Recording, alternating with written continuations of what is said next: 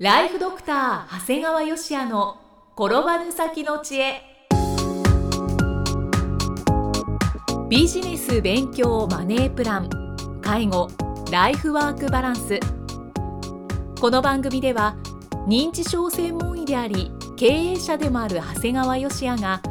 人生を10倍豊かにする知恵をお届けします。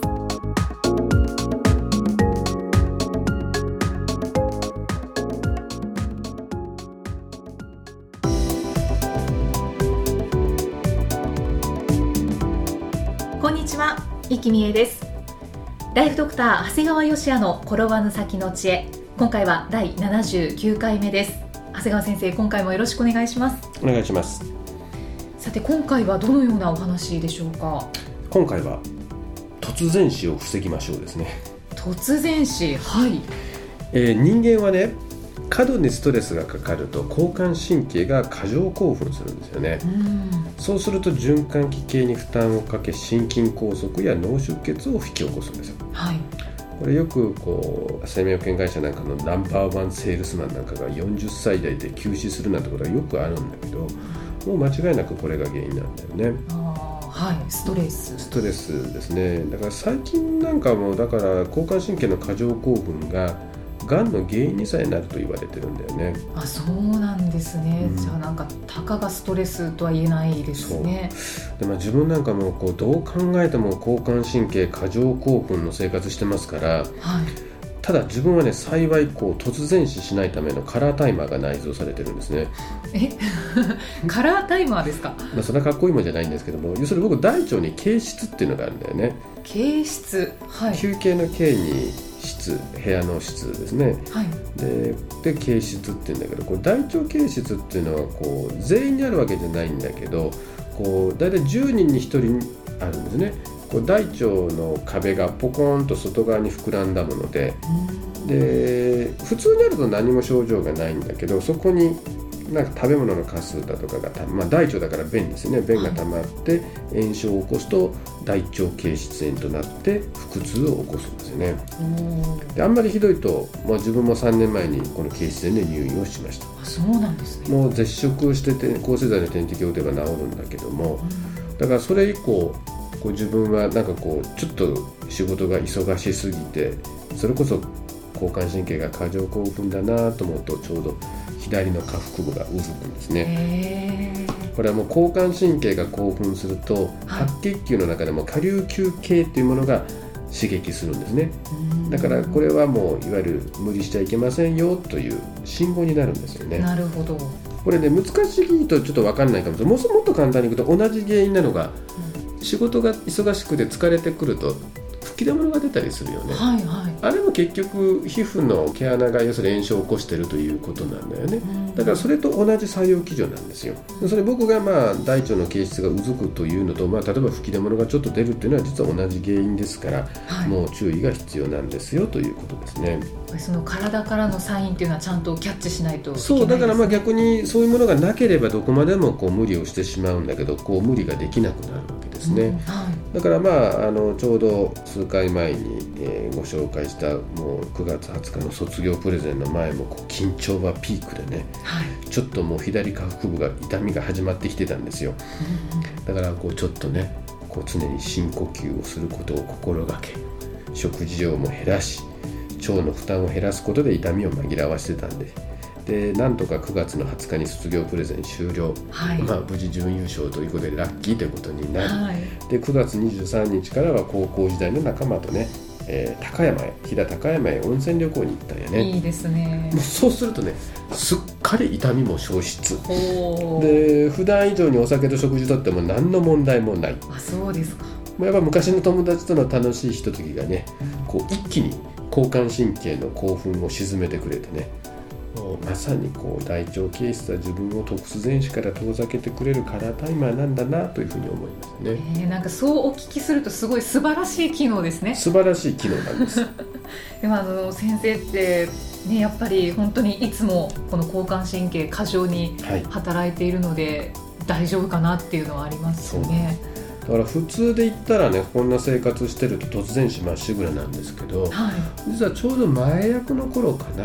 だから大体まあ78年ぐらい前なんだけど健康のために鍼灸院に通ってます。はい。で僕が行ってる鍼灸院はもう針の先生でありながらもう薬学部を卒業され薬剤師の資格も持ってるっていう珍しい先生なんですけど、はい。まあ、かなり鍼灸の世界では有名でもうそれこそ遠方からもかなり来院されてるんですよへね。ーで皆さん鍼灸の先生ってどうやってよしあし見つけるのと思うんだけど、あそうですね、脈診って言って脈を取るんですね。はい。でやっぱり東洋医学系の先生のよしあしっていうのはこういった脈診をしっかり取るかがすごく大事になります。だからこの僕のお気に入りのあの貞森さんっていう貞森鍼灸院っていうのはもうしつこいほど脈診を取ります。でこの脈診の結果でこうバランスの崩れてる経略に沿って針治療を行うんですね。はいだから僕が行った時とイキさんが行った時では打つラインは違うはずなんです。ああ人それぞれ人それぞれなんです。うん。だからあのみんな同じ場所じゃない。私はこのラインあなたはこのライン。で逆にまた僕自身の中でも体調が変わっていく中で経略が変わります。うん。だから僕この10年弱ぐらいで4回ほど変わったかな。長谷川さんちょっと変えますねみたいな感じでね。やっぱり自分自身の状況体調が変わるとね。でやっぱり治療中は大体60分程度かかるんだけどね。はい本当に多くの患者さんは熟睡してるようで結構寝息どころかいびきまで聞こえるんやね。ああそうなんですね。あの僕もね本当にこの60分間は日常では考えられないほど深い眠りを取ることができますね。あかなり気持ちよさそうですね。もうねやっぱりこの針鍼灸っていうのは交感神経を抑制し副交副交感神経を更新させるんだよね。だからいわゆる副交感神経が更新して良質なあの睡眠が取られるだから例えば皆さんも例えば本当になんか緊張状態が高まってる時って寝ても寝れない時あるはずなんです。はい。要するにもう寝てはいるんだけどなんか常に興奮していてもう朝起きた時に全然寝た感がない。これ要するに交感神経が興奮してるということなんだよね。だから針でやっぱりこう交感神経を抑えて副交感神経を優位にさせることが大事なんですね。うんはだから本当僕なんかでも治療の後半になるとねこう腸が動き始めることが分かるんだよね。いそうなんですか。副交感神経優位ってことは腸が動くってことなんですよね。だからもう治療後はねもう腸もしっかり動いてますから食事はとても美味しく、その日の夜はまたぐっすり寝る。うん。翌朝はすっきり便も出ると。まさにこの鍼灸で会食快便あ会食快眠快便が整えられてまあ変なし1週間の疲れが吹き飛ぶんだよねすごい効果ですね。そうなんです。ですからまあ僕はもう日常生活が交感神経過剰興奮であるような方はもうもう突然死の予防のためにもお勧めをしています、まあ、医者が言うのもなんだけどね。長谷川先生はちなみに1週間に一度行かれてるんですか？もうなんとか1週間に1回最低でも2週間に1遍は行くようにしてますね、そのぐらいがちょうどいいそうですね。もうやっぱり2週間どうしても行けなくて3週間空いちゃうとちょっとダメですねううんんだからもうすっかりお気に入りになってますね。えーじゃあ本当にフル稼働されてる方は1週間に一度鍼灸院に行かれた方がいいですね。別に鍼灸院でなくても同じように交感神経を抑えるものだと例えばヨガとかねああと座禅だとか、はい。まあ、太極拳だとかああいうものもみんな同じ採用基準なもんだから、まあ、何か皆さん自分に合ったものをねあ、うん。やられるといいんじゃないかなと思いますね。じゃあ参考の一つにしていただきたいですね。ところでよく外来をやっているとはい。私は自律神経失調症と診断されましたと言われる方が結構いるんだよね。うん。結構皆さんなんか自信満々に言われる人が多いんであすけどそうなんですか。実はこの病名はすごい注意が必要ではい。一応日本のね医学会日本心身医学会では、まあ、いわゆるこう定義として手術の自律神経系の不定収束を有ししかも臨床検査では異常が認められないもしくは精神障害がないものというふうに定義されてるんだけどはい。実はこの自律神経失調症という病名は日本ではよく使われてるんだけどアメリカなんかの精神医学会なんかの分類では定義されてないんだよね。うーん。だから病気として認められてないってことですか？認めてないんですね。だから現在でも独立した病気として認めてない医者も多いんですね。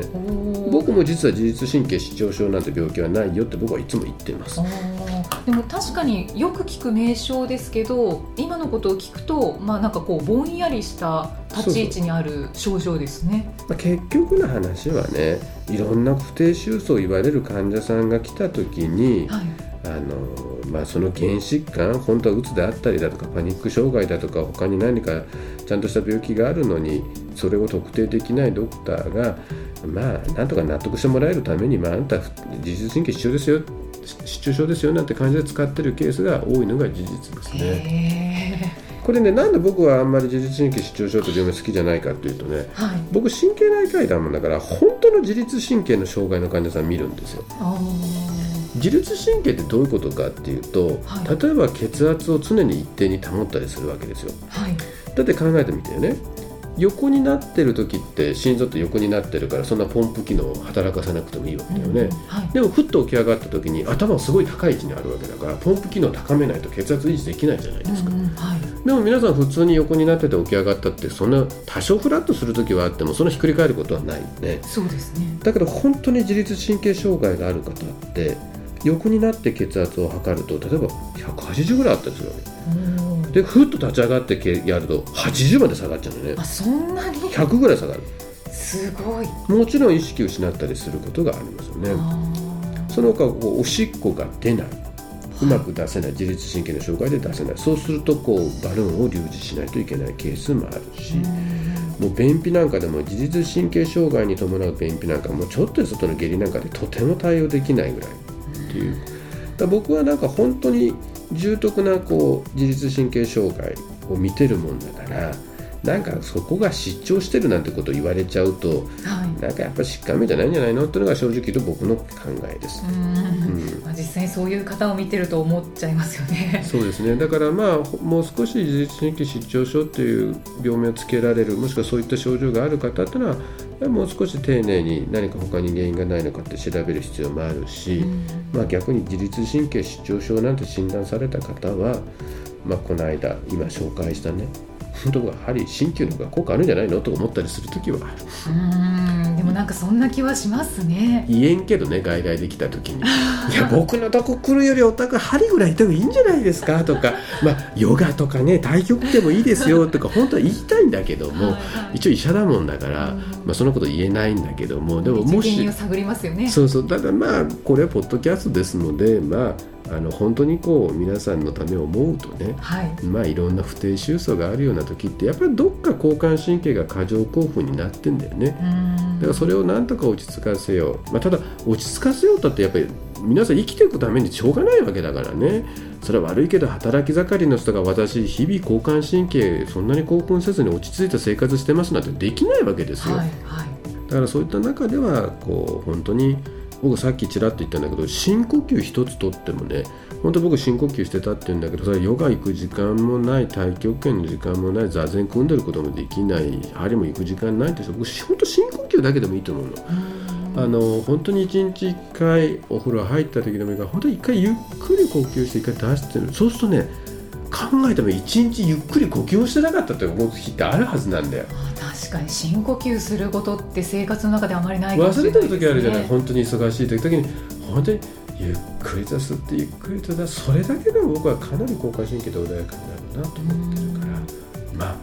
いろいろ今日ご紹介した中で、はい、せめて深呼吸ぐらいできる生活しましょうよってことですね。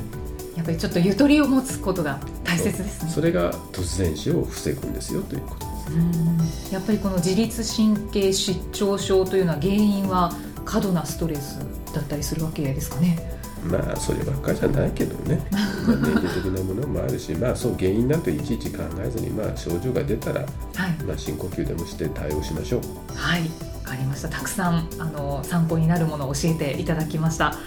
さああの長谷川先生今回が2014年、はい、最後の配信となります。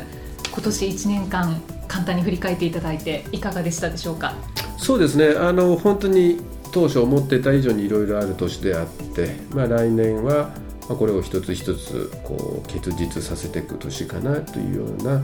気がします。まあ、今度の2月でいよいよ49歳に僕もなりますんで、はい、まあ、普通一般社会サラリーマンでもやってればそろそろ先が見える頃なんですけども幸いまだ先が見えないもんですから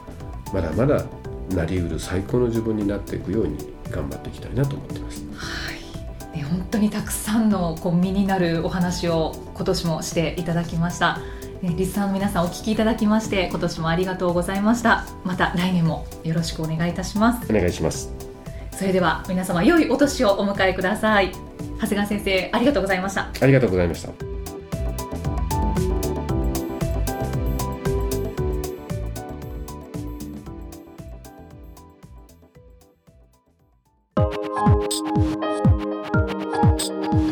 放送はいかがでしたか？番組ではご感想や長谷川芳也へのご質問をお待ちしています。番組と連動したウェブサイトにあるホームからお申し込みください。URL は http コロンスラッシュスラッシュ brain-gr.com スラッシュ podcast スラッシュ http コロンスラッシュスラッシュ brain ハイフン -gr.com スラッシュポッドキャストスラッシュです。それではまたお耳にかかりましょう。この番組は提供ライフドクター長谷川芳也。プロデュースキクタスナレーションは生きみえによりお送りいたしました。